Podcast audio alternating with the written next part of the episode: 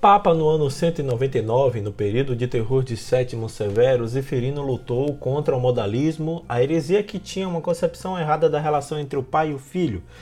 Encarregou seu diácono Calixto para construir o cemitério da igreja de Roma na Via Ápia, onde foi sepultado o primeiro Papa.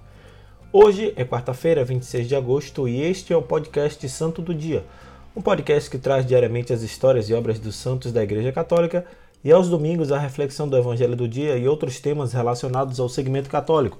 Disponível nos principais aplicativos de podcast, você pode assinar nestes tocadores e ouvir sempre que houver novos episódios.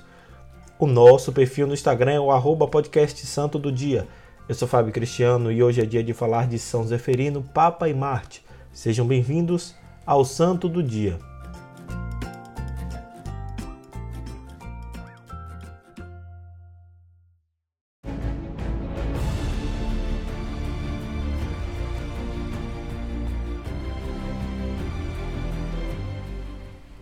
O Papa Zeferino exerceu um dos pontificados mais longos da Igreja de Cristo, de 199 a 217, totalizando 18 anos de papado e os únicos dados de sua vida registrados declaram que, depois do Papa Vítor, de origem africana, clero e povo elegeram para a Cátedra de Pedro um romano, Zeferino, filho de um certo Abôndio.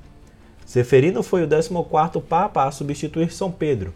Enfrentou um período difícil e tumultuado com perseguições para os cristãos e de heresias entre eles próprios que abalavam a igreja mais do que os próprios martírios. As heresias residiam no desejo de alguns em elaborar, só com dados filosóficos, o nascimento, a vida e a morte de Jesus Cristo.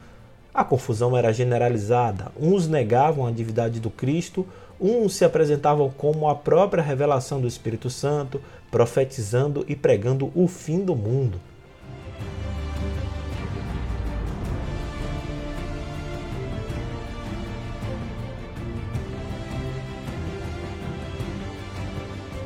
Mas o Papa Zeferino, que não era teólogo, foi muito sensato e, amparado pelo poder do Espírito Santo, livrou-se dos hereges. Para isso, se uniu aos grandes sábios da época, como Santo Irineu, Hipólito e Tertuliano, dando um fim ao tumulto e livrando os cristãos da mentira e dos rigorismos. O Papa Zeferino era dotado de inspiração e visão especial seu grande mérito foi ter valorizado a capacidade de Calixto, um pagão convertido e membro do clero romano que depois foi seu sucessor. Ele determinou que Calixto organizasse cemitérios cristãos separados daqueles dos pagãos. Isso porque os cristãos não aceitavam cremar seus corpos e também queriam estar livres para tributarem o culto aos mártires.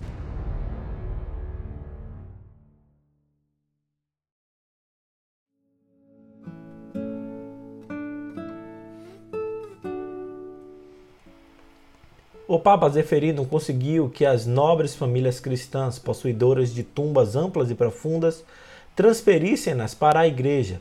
Assim, Calixto começou a fazer galerias subterrâneas ligando umas às outras, e nas laterais foi abrindo túmulos para os cristãos e para os mártires.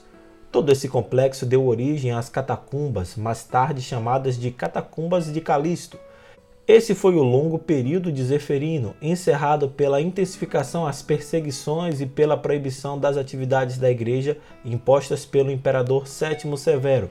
O Papa São Zeferino foi martirizado junto com o bispo Santo Irineu em 217 e foi sepultado numa capela nas catacumbas que ele mandou construir em Roma, na Itália.